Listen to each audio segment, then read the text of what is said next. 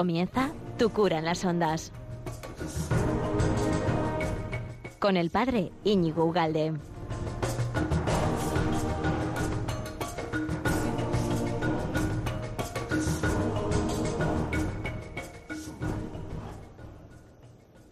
Queridísimo amigo de Radio María, ¿qué tal estás? ¿Qué tal estás? Estás deseando que llegue el, veranín, ¿verdad? Porque todavía estamos aquí con chaleco todavía. En fin, esto es un, desastre, un desastre. Aunque yo creo que en Segovia hace bueno, pues me ha dicho, me lo han chivado, que hace buenín. Aquí, aquí estamos con chaleco. brilla el sol, brilla el sol por la mañana, por la mañana salgo yo, eh, pues, pero no, no acaba de, apretar el. Bueno, ¿qué tal estás? Bien, pues ya sabes, aquí estamos en Tu cura en las ondas.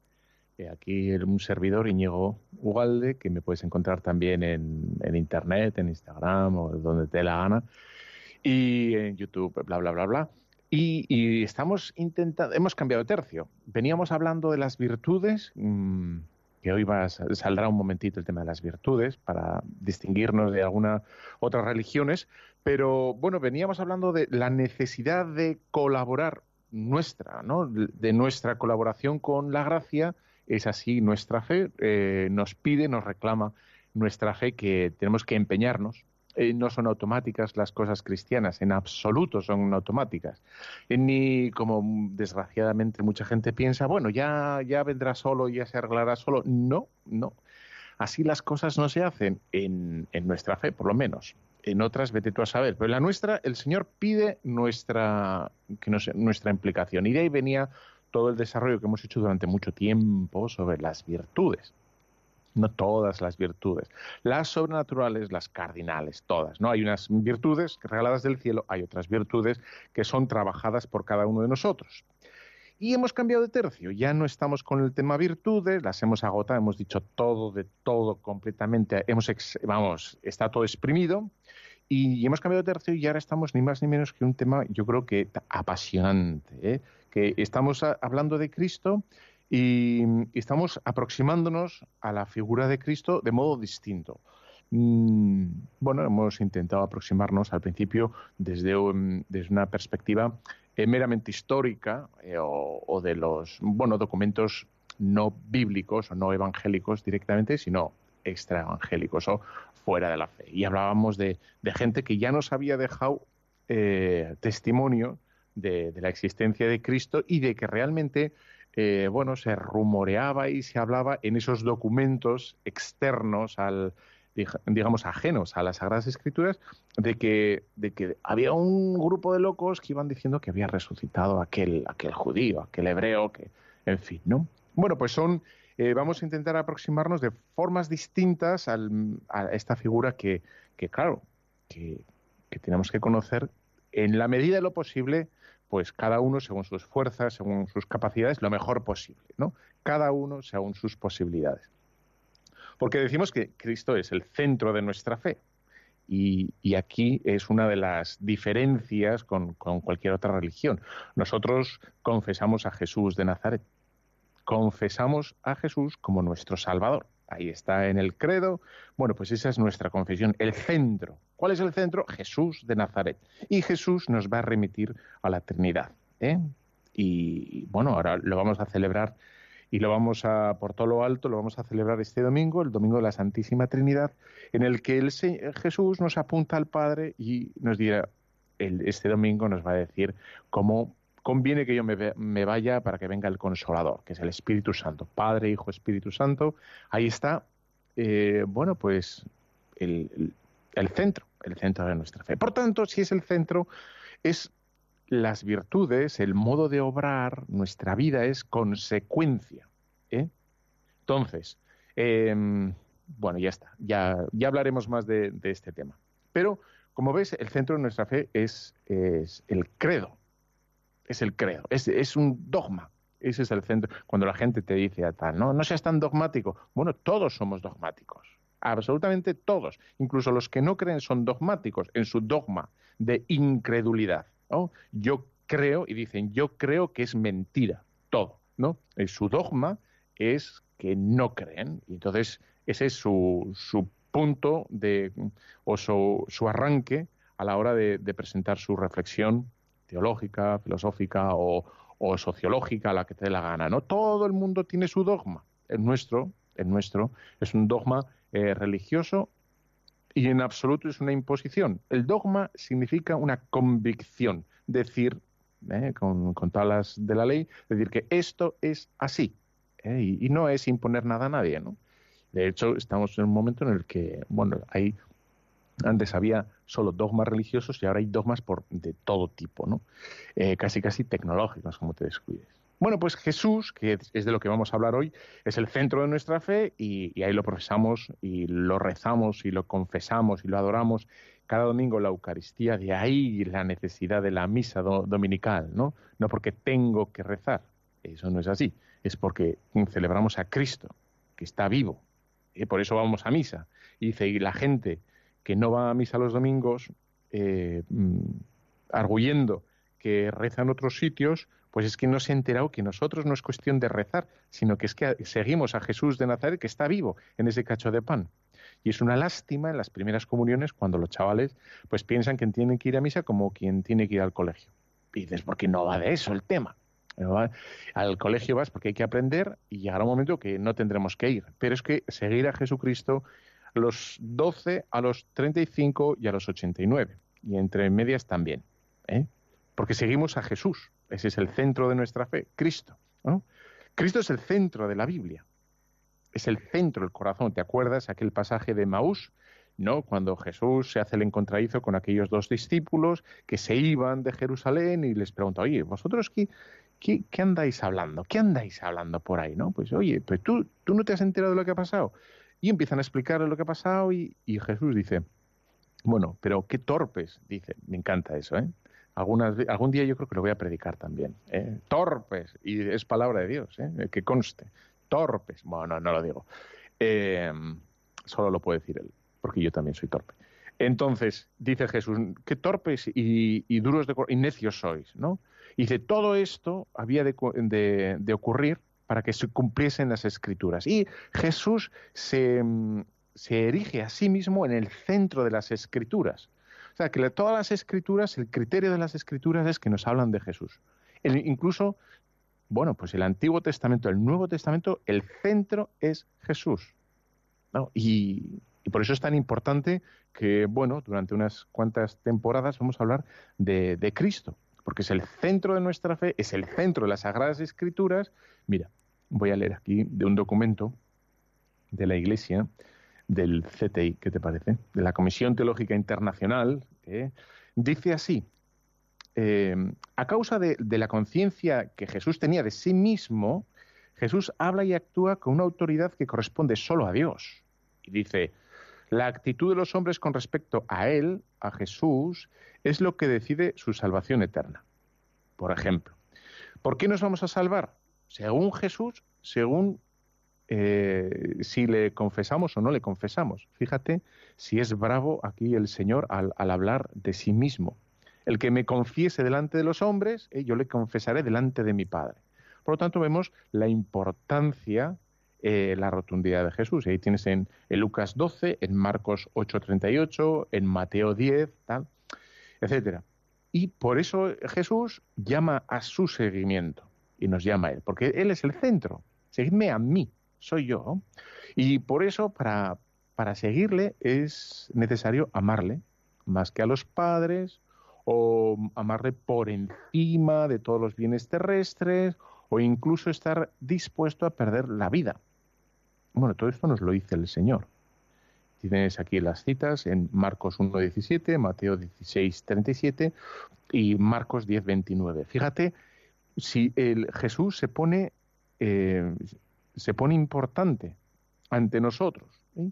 y, habla con, bueno, con una claridad absoluta. No se anda con medias tintas. Dice, el que no está dispuesto ¿no? a perder la vida por mí, en fin, pues ese no es digno de mí. A coger su cruz y me siga no es digno de mí. Y por lo tanto vemos que si queremos ser cristianos auténticamente cristianos, ahí está el centro. Jesús es el centro. Eh, y, tenemos por tanto que conocer muy bien el, centro de nuestra fe, que es Jesús.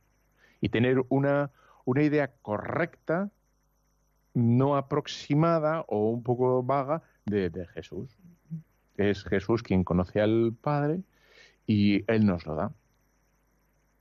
Es el centro de la Biblia, no es el Pentateuco, no es eh, el Génesis, no es los Salmos, no son eh, los escritos paulinos, sino el centro de, las Sagradas Escrituras es Jesús, son los Evangelios y todo gira en torno a Él, ¿no? Bueno, entonces el otro día, ¿te acuerdas? ¿Eh? Que, mm, que empezamos diciendo que había algunos que dudaban de Jesús, de que realmente el Jesús que, confesamos ahora sea el auténtico, el histórico. Bueno, pues, y estuvimos hablando de cómo eh, todos estos, bueno, en el siglo, a partir del siglo XVIII, que empezó un tal rey Marus, diciendo que mm, escribió una, una, obra póstuma, Vida de Jesús, que, que dejó a todo el mundo cao, ¿no? Porque este y después otros autores, como Strauss en el siglo XIX, o, otros, eh, ponían en duda que realmente lo que nosotros confesamos de Jesús fuera realmente el Jesús histórico y lo ponían en duda. Bueno, el Jesús al que rezamos, al Jesús al que nos aproximamos en, en, la, en, la, iglesia, el que contiene ese Jesús en el que aparecen todas esas oraciones, ¿realmente es ese Jesús el que, el que anduvo por Galilea, por Jerusalén, el que predicó? ¿No será que nosotros lo hemos mitificado? ¿No será que nosotros lo hemos revestido a, a Jesús de unos ropajes divinos? ¿Que lo hemos elevado a la, al rango de Dios? Y todos estos se pusieron a, pensar diciendo, yo creo que decían, ¿eh? más o menos resumiendo, que la Iglesia nos ha dado gato por liebre y nos está dando un Jesús que realmente no existió. Es un, Jesús eh, manipulado, es un Jesús que está eh, tamizado por la visión de, digamos, de los clérigos que nos han dado a conocer un Jesús pues religioso, mítico, etcétera, y, no es así, ¿no? Bueno, decía uno de estos autores, Schweitzer, decía, mis antecesores quisieran presentar a Jesús como un simple hombre, liberarlo del lujoso manto que cubría su figura y volverlo a vestir con los andrajos que caminó por Galilea. Es decir, que está eh, como alabando el trabajo de todos estos eh, intelectuales, Rimaros, Strauss y compañía, diciendo, mira, eh, todos estos están haciendo bien porque Jesús no dejó de ser nunca un campesino y punto, y se acabó, punto pelota, que dice el otro, punto pelota. Mm, bueno, pues tenemos que intentar ver, en la medida de lo posible, si esta acusación, de eso vamos a intentar estos programas, si esa acusación es real. Si ciertamente nosotros nos estamos columpiando con un Jesús mm, que no existió. ¿no? Y lo que hemos hecho ha sido coger un personaje ciertamente singular, eh, como Jesús, y, lo hemos elevado a unas alturas que no le competen, o que no le convienen, o que no, mm, no le corresponden.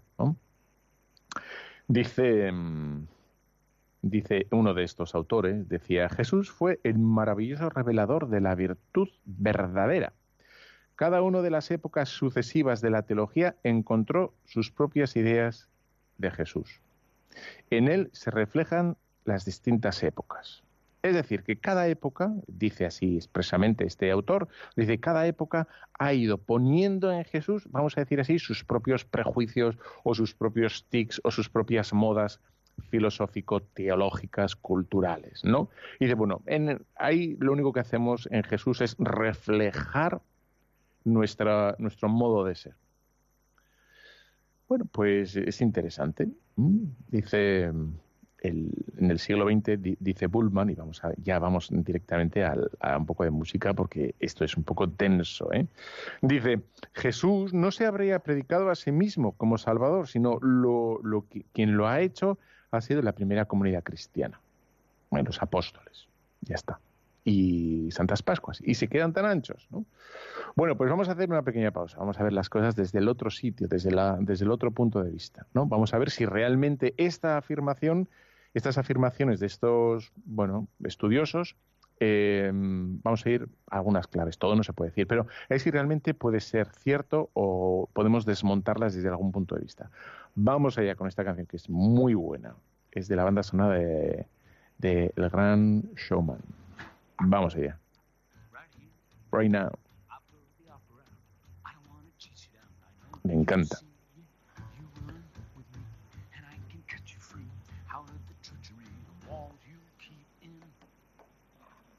So trade that typical for something colorful. And if it's crazy, live a little crazy. You can play it sensible, a king of conventional, or you can risk it all.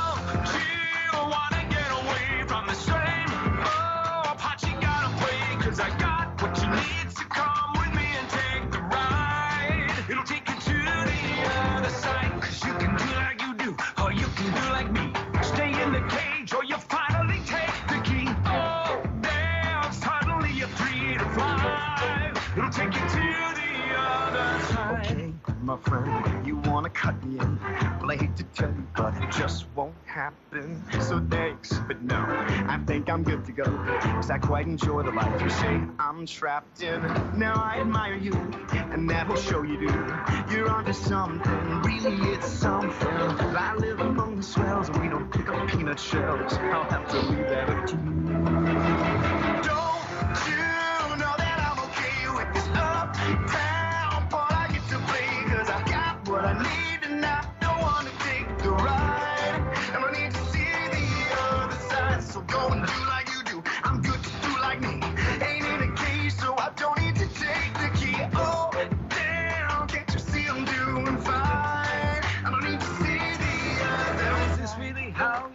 spend your days? Whiskey, misery, and parties to play. If I were mixed up with you, I'd be the talk of the town. Disgraced and disowned, another one of the clowns. But you would finally live a little, finally laugh a little.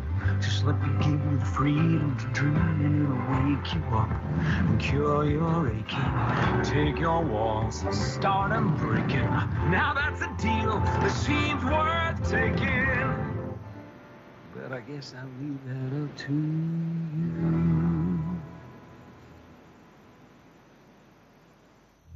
Well, it's intriguing, but to go would cost Bueno, me great. y hemos So descansado. what percentage of the show would I be taking?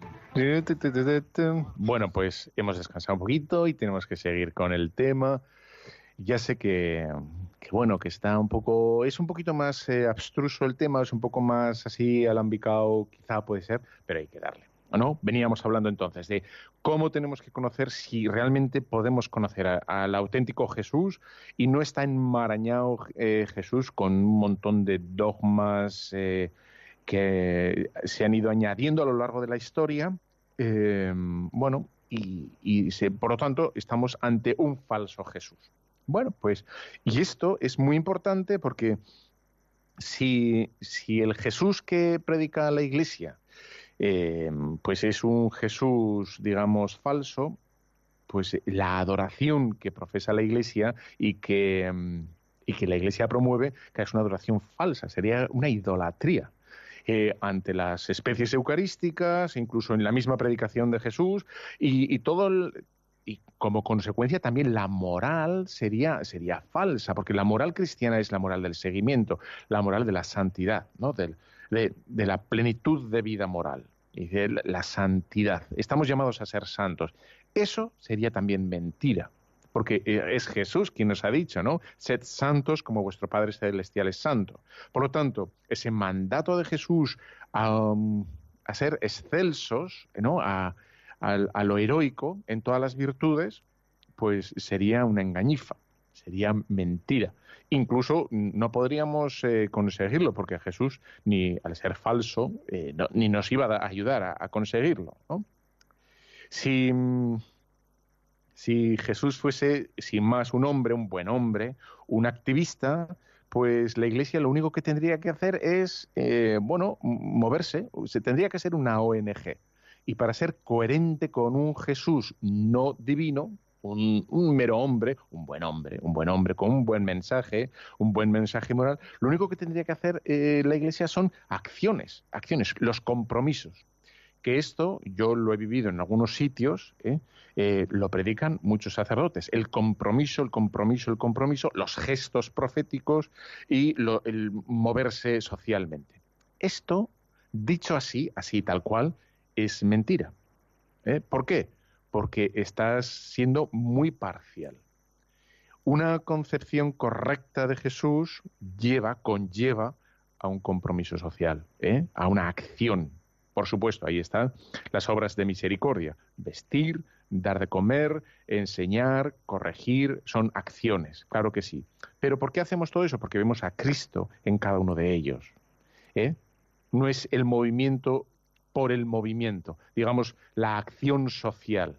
De hecho, es una desgracia, pero el, uno de los, de los grandes atrayentes de, del comunismo ¿eh? y del marxismo precisamente es que, que tiene esta, esta como dimensión utópica de cambio. De, y, y para nada aparece Cristo en el marxismo. Es más, se excluye se, voluntariamente. ¿eh? Radicalmente se excluye. Y entonces, lo que ocurre con, con este movimiento del marxismo es un mero, una mera acción. ¿eh? Es cambiar por el mero hecho de cambiar. Hay que cambiar. Nosotros decimos que claro que hay que cambiar, ¿eh? pero el, el, cambio lo dirige Cristo ¿eh? y, y, lo posibilita Cristo. Ahí está la diferencia que no es pequeña. ¿Eh? Aparte que el mensaje eh, parece el mismo, pero no lo es. ¿eh? Bueno, da igual, no me voy a meter por ahí. Pero el, cambio es, distinto. Es verdad que hay, que hay un, una necesidad de hacer cosas, pero pero lo que hacemos en la Iglesia es en el seguimiento de Cristo. Por lo tanto, la Iglesia eh, que reconoce a Cristo como Dios y hombre verdadero es una Iglesia dogmática, porque afirma, porque cree profundamente que aquel hombre no es un mero hombre, sino que es mucho más que un mero hombre, ¿eh? que es Dios y hombre. ¿eh? Ahí se hace presente. Por tanto, confesamos, afirmamos, predicamos esa, esa dimensión dogmática de Jesús que nos hará estar a su escucha, que nos estará, que nos empuja a, adorar a Dios en Jesucristo. ¿no? Ya está. Y, y a, vivir de los sacramentos, porque está ahí presente. Si, e insisto, porque esto está muy presente, pero absolutamente presente en mucha gente. Si Jesús es sin más un buen hombre, si no es Dios, desaparece la dimensión trascendente, desaparece, digamos, la dimensión de adoración, la dimensión religiosa, y nos quedamos en el mero y exclusivo eh, movimiento social. Y ya está. Es un movimiento voluntarista, en el que yo decido lo que yo quiero y por dónde. Y es la votación. ¿Qué tenemos que hacer? Pues hoy vamos a, luchar por, por la igualdad de las mujeres. Y de, bueno, pues eso sería definido por, por la comunidad de creyentes en este segundo Cristo, en este mmm, Cristo, digamos, eh, venido a, devenido a mero hombre. Y no, por el reparto de aguas eh, en nuestra península, que sea equitativo, ¿no? Y de, bueno, pues eso sería un, bueno, un, un error, un error. Bien, aunque, insisto, para que nadie me malinterprete, es que eh, una comprensión dogmática no excluye, digamos, una acción social en absoluto. De hecho, los grandes santos son, eh, estoy leyendo ahora la vida de, otra vez, la, vida del Padre Pío, y bueno, y un hombre, un hombre religioso, religioso en el sentido de enclaustrado bueno, pues tiene uno de los mejores hospitales, no sé si de Italia o del mundo, ¿no?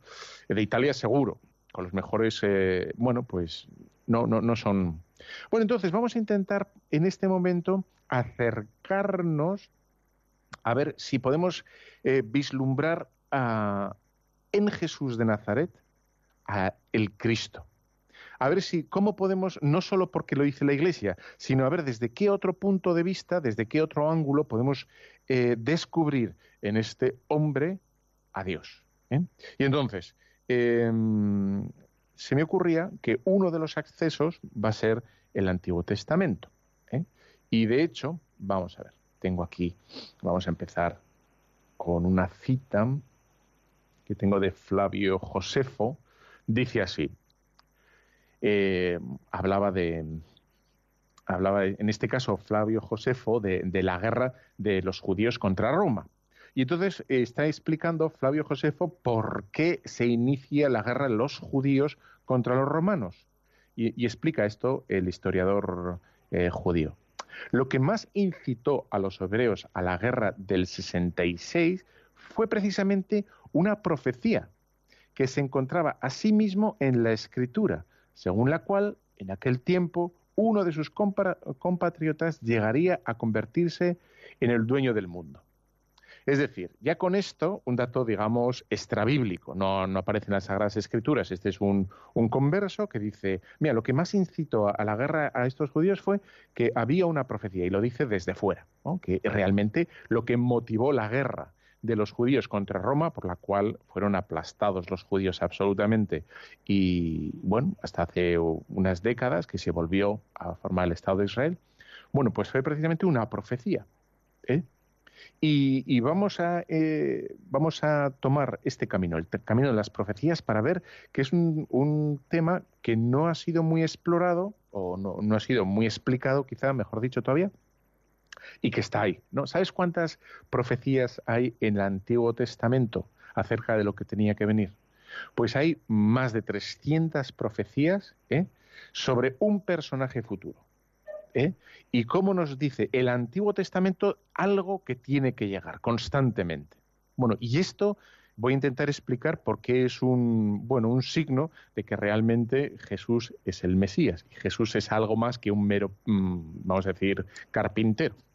Y voy a dar unas, no voy a leer las, las 300 profecías en absoluto, ¿eh? pero voy a leer eh, unas poquitas. Dice en Mateo 1.22. Todo sucedió para que se cumpliera lo que dijo el Señor por el profeta. Mira, la Virgen está encinta y dará a luz un hijo. Ya es Mateo mismo el que apunta, el que toma las profecías para decirnos eh, lo que está ocurriendo en Jesús no es normal, es extraordinario, ¿no? Dice un poquito más adelante, Mateo 2.3, dice, Herodes preguntaba dónde había de nacer el Mesías. En Belén, le dijeron, pues así está escrito, y tú, tierra de Judá, no eres la menor de entre las, las ciudades de Judea, de Judá. Y dice, pues así es, ¿no? Le dijeron, pues está escrito. Y esto es lo que le, afirman a Herodes, está escrito. Todo, tenía una conciencia absoluta de que algo, el pueblo de Israel tenía una conciencia absoluta de que iba a pasar algo.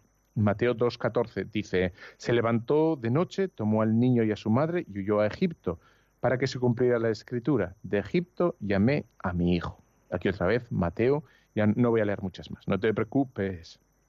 Y Mateo, eh, a ver, Mateo 2.17 dice, se cumplió entonces lo dicho por el profeta, una voz se oyó en Ramá, llanto y lamento, grande es el de Raquel, que llora por sus hijos. Dicho por el profeta. Aquí está otra vez. Y en Mateo 26, 56 dice, todo esto sucedió para que se cumplieran las escrituras de los profetas. Como ves, los mismos evangelistas son conscientes, son hebreos, ¿eh? son judíos por antonomasia. Y vemos cómo estas escrituras, estas profecías se cumplen. O ellos tienen la convicción de que todo lo que se había profetizado la palabrita. bueno, todo aquello que se había dicho anteriormente se está cumpliendo en esta persona, en Jesús de Nazaret. Y por eso se, se dan mucha prisa en intentar mostrar a sus, bueno, compatriotas o, compañeros de fe que efectivamente es, en Jesús el que tienen que esperar. Hay una, hay otra profecía que es, es maravillosa, que es, aparece en, en el Génesis 12 y en el Génesis 15. Dice de Abraham, dice, Dios lo llevó fuera y le dijo, mira y cuenta si puedes las estrellas del cielo. Y añadió, tan numerosa será tu descendencia. Y Abraham creyó. Bueno, pues hoy, más o menos, ¿eh? a bote pronto y sin, sin querer ser exhaust, exhaustivos y exactos, pero aproximadamente más del 50% de la población mundial, más del 50% de la población mundial desciende de esta promesa, ¿no? De Abraham, que Abraham obedeció. Descendemos de Abraham, los, los judíos, los cristianos y también los musulmanes descendemos de, Abraham. Por lo tanto, se ve que esta promesa ya, eh, bueno, profetizada hace pues, pues casi, casi a ver, déjame, treinta y pico siglos, más de treinta y cinco siglos, pues se cumple. ¿eh? Otra vez, otra promesa. ¿eh? Por lo tanto, para tener muy presente el, misterio de Jesús, como diciendo que es verdad. ¿eh? Y hay acontecimientos inexplicables que, que nos apuntan, apuntan a, a, la maravilla del acontecimiento de Jesús, que no son meramente coincidencias, porque no puede haber 300 coincidencias a la vez. ¿eh? Puede haber una coincidencia con otro, dos, cuando dos acontecimientos, ¿verdad?, se dan a la vez y puede haber una coincidencia, aunque un filósofo diría que hay, hay una causalidad. No vamos a entrar ahí, da igual. Dos acontecimientos puede haber casualidad. Tres, mucha casualidad. Cuatro, esto ya empieza a ser magia. Y 300 profetizados que se cumplan, pues aupa ahí. ¿eh? Eso, es, eso es puntería y lo demás son tonterías. Em, vamos a recordar, mira, vamos a recordar por qué matan a Jesús, ¿vale? Para ver otra cosa, otra maravilla, otra de las, bueno, de las profecías potentes. A ver, ¿dónde he cogido yo las listas? No, las listas no. Lucas 22, 66. No he cogido. Ay, qué desastre. Lucas, espérate que lo voy a buscar porque pensaba que había cogido la cita. Lucas 22, 66 dice así: 19, 21, 22, 66. En cuanto se hizo de día, se reunió el consejo de ancianos del pueblo, los sumos sacerdotes y los escribas, y le hicieron venir a su tribunal y le dijeron, si tú eres el Cristo, es decir, el profetizado, el que tenía que venir, dínoslo. Respondió, si os lo digo, no me creeréis. ¿no? Si os pregunto, no me responderéis. De ahora en adelante el Hijo del Hombre estará sentado a la diestra del poder de Dios. Dijeron todos, entonces eres tú el Hijo de Dios. Es decir, todo esto que se ha venido a decir, en fin, dices tú que todas estas profecías y lo que estamos esperando, bla, bla, bla. Y Jesús como diciendo, caramba, estos qué espesos están. Y dice, vosotros lo estáis diciendo, soy yo, soy yo, ¿no? Y entonces los otros, en vez de decir, caramba, ya está, ya se han cumplido las, profe las profecías, vamos a creerle, dice, ¿qué necesidad tenemos ya de testigos? Pues nosotros mismos vemos que ha, lo, que hemos, lo que ha dicho por su propia boca. Ha blasfemado. Este soy yo que he cerrado la Biblia. ¿No? Ha blasfemado. No se lo creen. No se lo creen, ¿no? Y dicen, eh, bueno, pues ahí está el, tema. Pero hay otro tema con, el, con esto que acabo de leeros, que está en el Éxodo 24.6, que dice, así, para que veas lo que tenían en la cabeza los judíos, para que entendamos mejor a los judíos. Dice así, en el Éxodo 20, uno, voy a leer uno. Entonces, estamos en el Antiguo Testamento, ¿eh? al comienzo de todo. Está, está con, a ver, Moisés. Dice, entonces pronunció Dios todas estas palabras. Yo, Yahvé, soy tu Dios, que te ha sacado del país de Egipto, de la casa de tu servidumbre. No habrá para ti otros dioses delante de mí. No te harás escultura, ni imagen alguna, ni de lo que hay arriba en los cielos, ni de lo que hay abajo en la tierra, ni de lo que hay en las aguas debajo de la tierra. Entonces vemos aquí dos, dos mandatos que están metidos en, vamos, hasta las entretelas de un hebreo, de un judío. Una es, no habrá para ti otros dioses delante de mí. Bueno, dicho esto, la primera y segunda, no te harás esculturas ¿eh? de ningún dios, absolutamente de nada. ¿no? Ni de reptiles, ni de aves, ni de nada en lo que exista te puedes hacer una sola figura. Bueno, esto eh, es muy importante porque, primero, la única religión, la única religión que es monoteísta en aquel momento, es decir, que cree en un solo Dios, es, eh, es el, el hebreo, los judíos. Y no hay más. Y es un milagro increíble que los judíos no nacen de la evolución de otras religiones, de que hayan venido de un politeísmo de varias eh, eh, religiones y que hayan más o menos depurado su pensamiento y hayan devenido y hayan eh, acabado siendo monoteístas, sino que desde el momento cero de la creación del pueblo judío son monoteístas, del momento cero. De ahí de ahí cuando el Señor dice, yo soy. Y me estáis viendo a mí, estáis viendo al Padre, entienden perfectamente que, se está haciendo politeísta, el, bueno, se está haciendo Dios, y entonces lo mandan a apedrear, ¿no? Tal cual. Y entonces matan, quieren matar a Jesús, y es un acontecimiento que es inexplicable el ver cómo estos buenos hombres, estos buenos judíos, quieren matar a, al Señor ¿eh? y, y se va a dar precisamente otra vez ahí la culminación y el cumplimiento de las profecías. Esto, como ves, esto cogiendo sin más las Sagradas Escrituras, no hace falta fe. Y ves cómo eh, casa, encaja todo el dinamismo interno de un montón de profecías que no las dio un solo hombre en un solo momento, sino el montón de profecías que hay en las Sagradas Escrituras son escritas a lo largo de casi 17 siglos, 17 siglos o, o más, y, por distintos personajes, y aún así se cumplen. Bueno, pues e- ese es otro, otro punto bastante admirable para entender que, que Jesús es, es el Mesías, que Jesús es un personaje absolutamente del todo singular, no solo por su predicación, sino porque ya estaba prefigurado de, de antiguo, ¿no? Bueno, pues tal cual. Venga, vamos a hacer una pequeña pausa porque este viene, viene complicado el tema, ¿verdad? Bueno, seguimos en, en breve. Vamos a una, una pausa. Esta la suena- eh, te sonará también porque esta es un clásico. Esta te la pongo así para que la cantes tú. Te la pongo sin letra.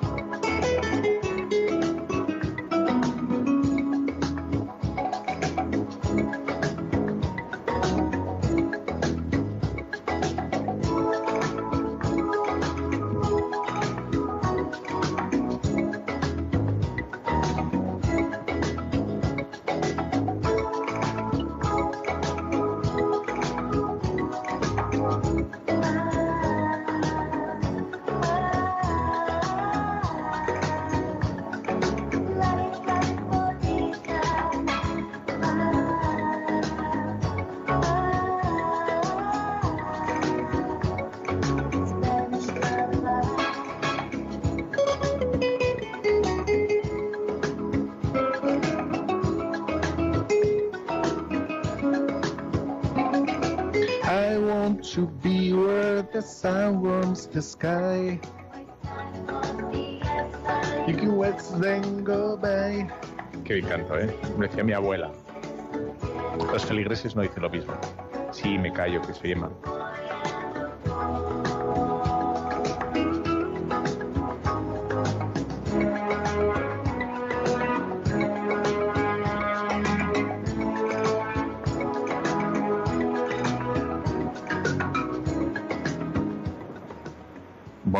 Intentado descansar un poquitito. Espera, vamos a acabar ya. Hemos intentado descansar, hemos descansado en esta pequeña pausa, ¿verdad? Y estamos intentando aproximarnos al misterio de Cristo, no desde los mm, dogmas propios de la Iglesia, desde el mismo credo, sino estamos intentando una aproximación desde fuera, desde otros ángulos distintos, ¿no? Porque eh, había gente que, que en el siglo ya, en el siglo XVII, XVIII, el XX, eh, sospechaba, decía que, mira, esto que estáis vosotros predicando de Jesucristo es mentira. Esto es una, esto es un invento de los curas, esto es un, bueno, esto es un mito y se acabó, ¿no? No es verdad.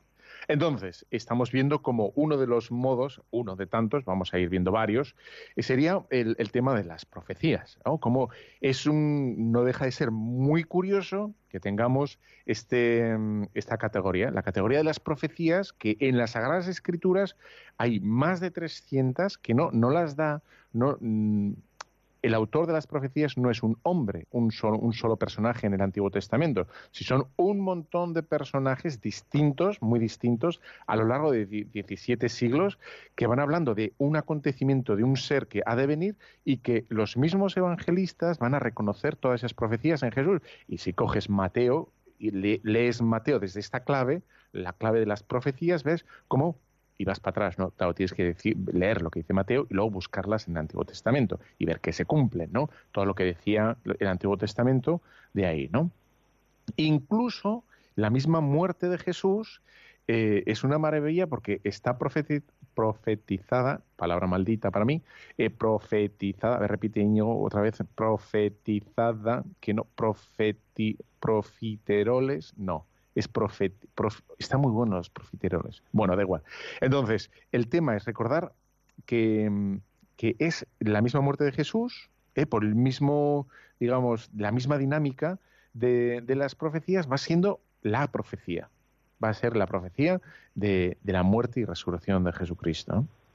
Y, y vemos que esto es muy importante. ¿Por qué? Porque si vas, por ejemplo, a Hechos 2.13, miento, 2.37, que lo voy a leer ahora. A ver, yo he cogido esta cita, ¿por qué no está? Yo, yo, yo la he cogido. He estado haciendo los deberes, ¿eh? te prometo que he hecho los deberes, pero no sé dónde está, se ha caído el papelito. Bueno, 2.37, Hechos 2.37 dice así. A ver, ¿dónde estás? 2.37. Hechos de los Apóstoles, no lo encuentro. Bueno, ah, dice así.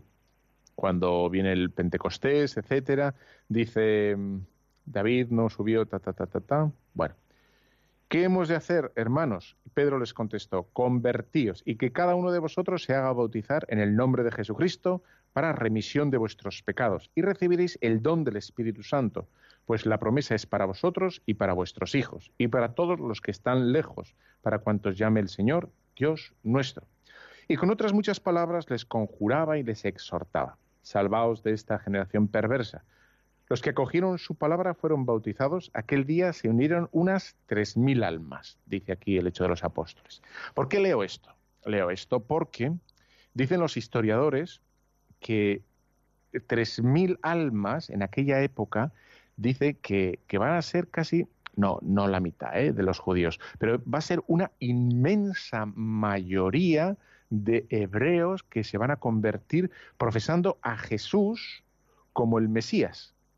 Es decir, que vas, tienes ahí 3.000 almas que en un solo eh, a golpe, ¿no? En un solo golpe se van a convertir al cristianismo confesando la verdad de las profecías. Implícitamente están reconociendo esa profecía de, de que es Jesús el que tenía que venir. ¿eh? Y por lo tanto, es un acontecimiento inexplicable ¿Cómo puede ser que de una religión, que es la, religión judía, va a salir otra? Porque todas las demás religiones, absolutamente todas, coge la que te la gana, ¿eh? Confucio, Buda, eh, todas eh, salen, digamos, ex novo. Tienen un fundador y un fundamento que empieza en sí mismo y ya está. Pero, sin embargo, en Jesús de Nazaret no encontramos la raíz de Jesús en el Antiguo Testamento, que nos va a ir, nos va a ir dando claves y pistas ¿no? históricas de que algo ha sucedido. Sobre todo, sobre todo para unos, unos judíos, unos hebreos que, que, vamos, que tenían una idea de Dios absolutamente eh, monolátrica. Es decir, que solo puede haber uno. ¿eh? Que no puede haber dos, no puede estar delante tuyo y en, el cielo, ¿no? Dando gloria, eh, en fin, los cielos acogen la gloria de Dios. Bueno, pues siendo esto tan, tan metido en la cabeza de los hebreos, entienden precisamente que Jesús es la culminación. ¿eh? El cristianismo es, por tanto, una, una religión que adora un Mesías que ha sido profetizado en otra religión. Eso es una, algo no, no es que se escinda, vamos a decir algo así como si se, romp, se rompiera en dos, ¿eh? sino que es precisamente lo que dirá San Pablo, que es esa rama mayor que el propio tronco, que nace del, bueno, de la región judía.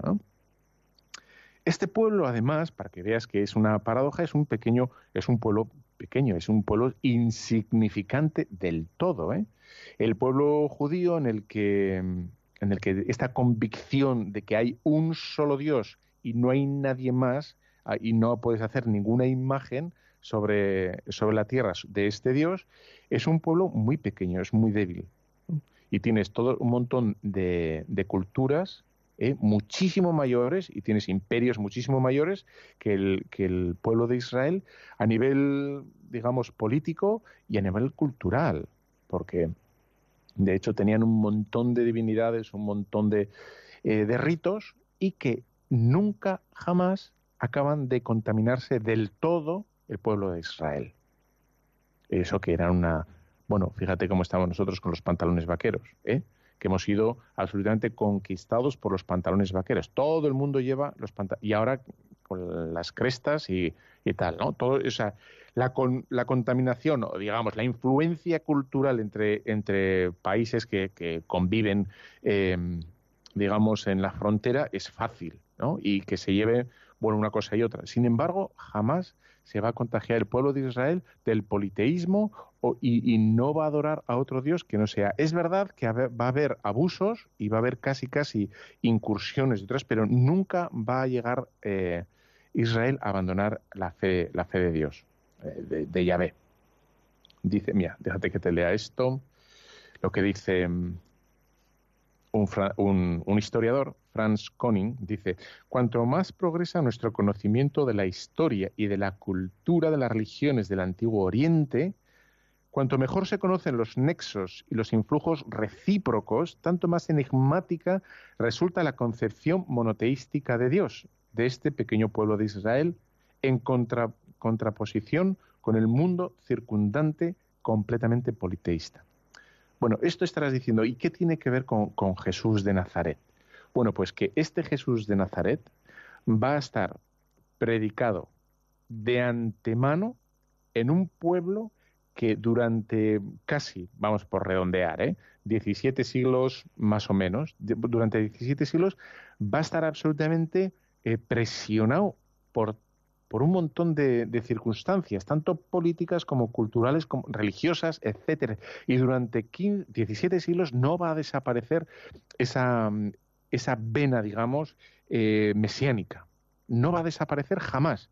Y fíjate lo que son 17 siglos, ¿eh? que no queda nada del imperio romano y no queda nada del imperio, en fin, lo que te da gana, otomano, tampoco. No queda nada de nada de, eh, vamos, mil años puede durar un, imperio, pero no dura más.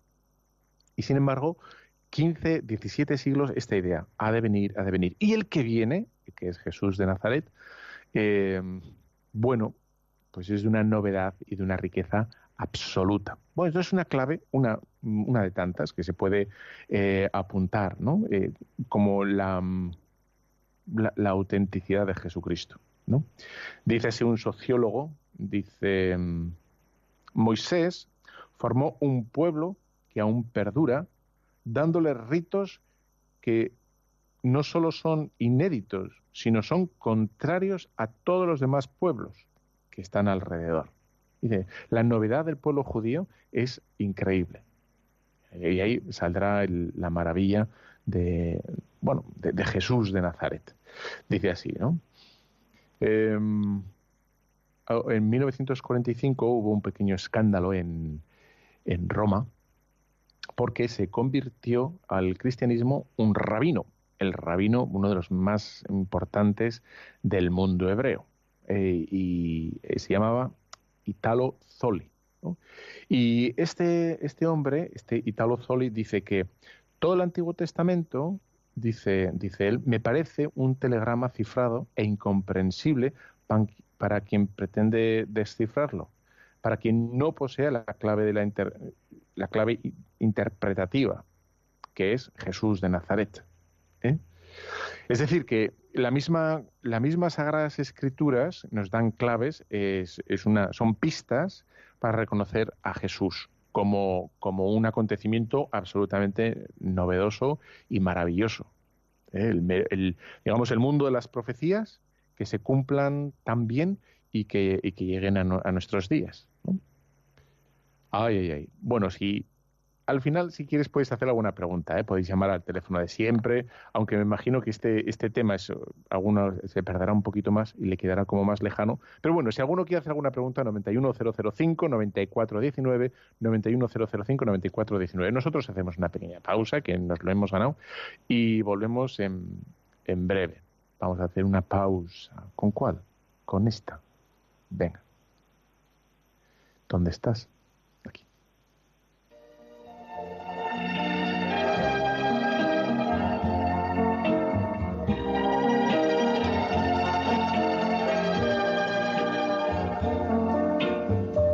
Qué profunda emoción recordar el ayer, cuando todo en Venecia me hablaba de amor. Ante mi soledad, en el atardecer, tu lejano recuerdo me viene a buscar.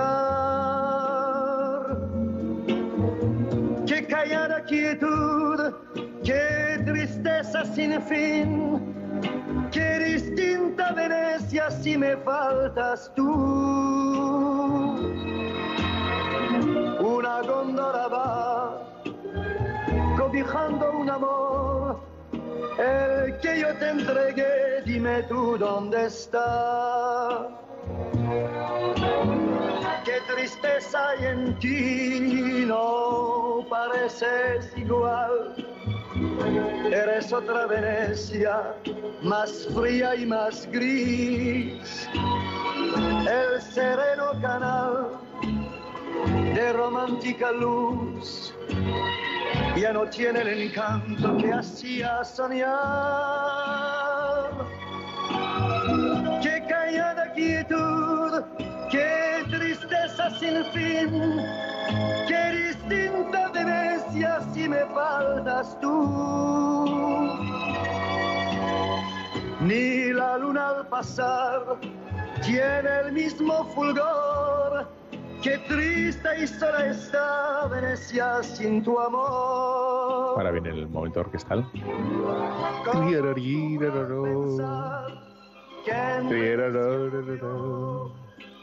Tirarararó. Porque jurabas eterno guardar. Ya, alguna estará diciendo, esa sí que era música, no lo de ahora. Di la verdad. Alguna estará diciendo, es que lo de ahora es ruido y no hay más que ruido, etcétera. Bueno, no nos vamos a poner así muy talibanes, pues, pues esa es bonita y tenemos alguna otra bonita. Ahora alguna saldrá bonita, digo yo, ¿no? Es un diciendo. Ah, Pilar de Victoria. Pilar, Hola, buenos días. acabo de leer aquí el message que me han lanzado desde Madrid. Pilar, ¿qué tal estás? Bien, bien, muy bien. Muy- que sí, que esa música está muy bien, está muy bien. Para, para mis años está muy bien. Qué bien.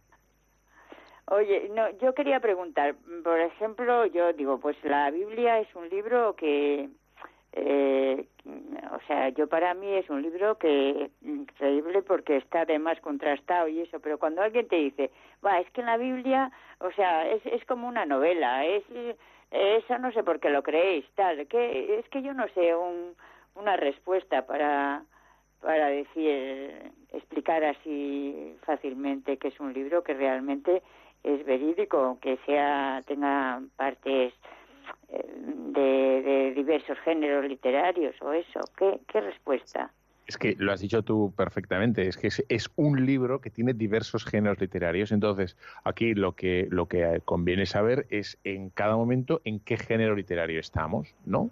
Si estamos hablando de los salmos, si estamos hablando de, del Pentateuco, si estamos hablando del, en fin, de la sabiduría, eh, lo que fuere, eh, tenemos que, una vez que nos situamos, ya sabemos interpretarlo y ya está.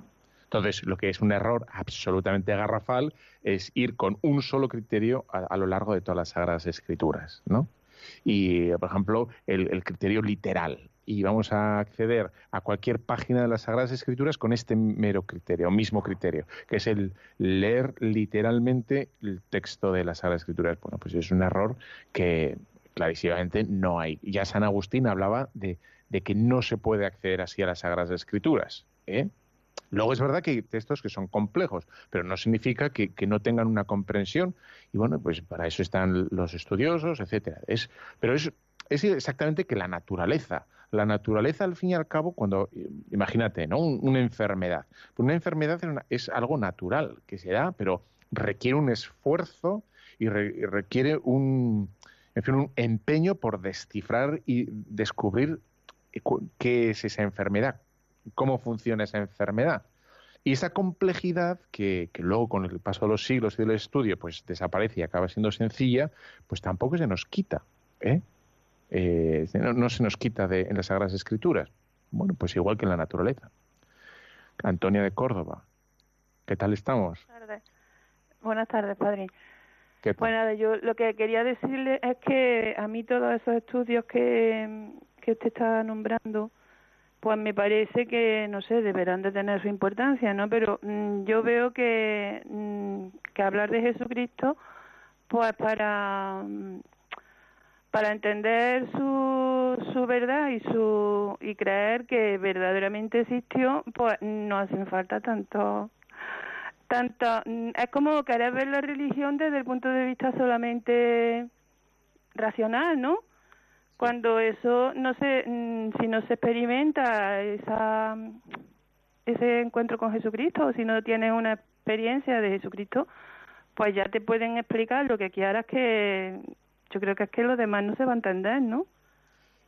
Sí, ya, sé lo que dices. Lo que pasa que con esto, o sea, y con lo que estoy haciendo yo ahora en este momento, y que luego hablaremos de Jesús desde otro punto de vista, se puede hablar desde la oración y de lo que quiero decir que con, con este, o sea, el mero hecho de llegarnos a Jesús desde el mero hecho, desde la mera razón, ya produce, digamos, complicaciones, porque dices, ¿cómo puede ser que desde la sola razón se cumplan más de 300 profecías? Dice, eso te tiene que, bueno, una persona, digamos, coherente, te, tiene que llevar a dar un paso más allá de la razón, que es el paso de la fe.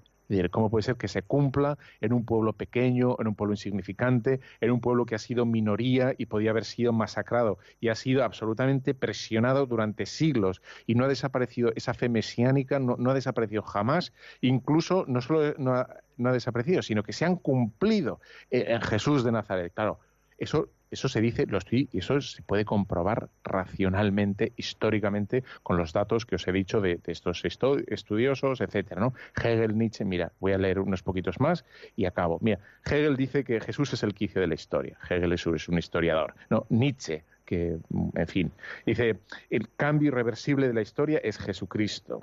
¿no? Y otros dicen que la norma invisible de nuestra raza es, es Jesús de Nazaret.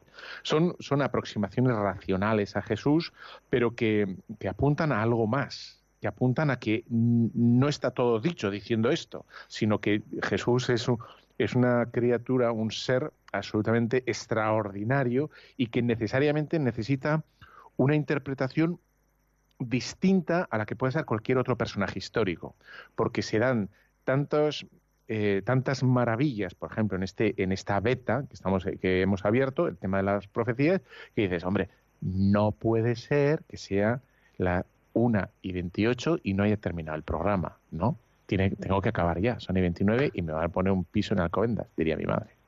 Eh, pues bueno, es eso, va por ahí los tiros. Que te dejo hasta dentro de 15 días con la bendición de Dios Todopoderoso, Padre, Hijo, Espíritu Santo, descienda sobre los superoyentes de Radio María. Amén.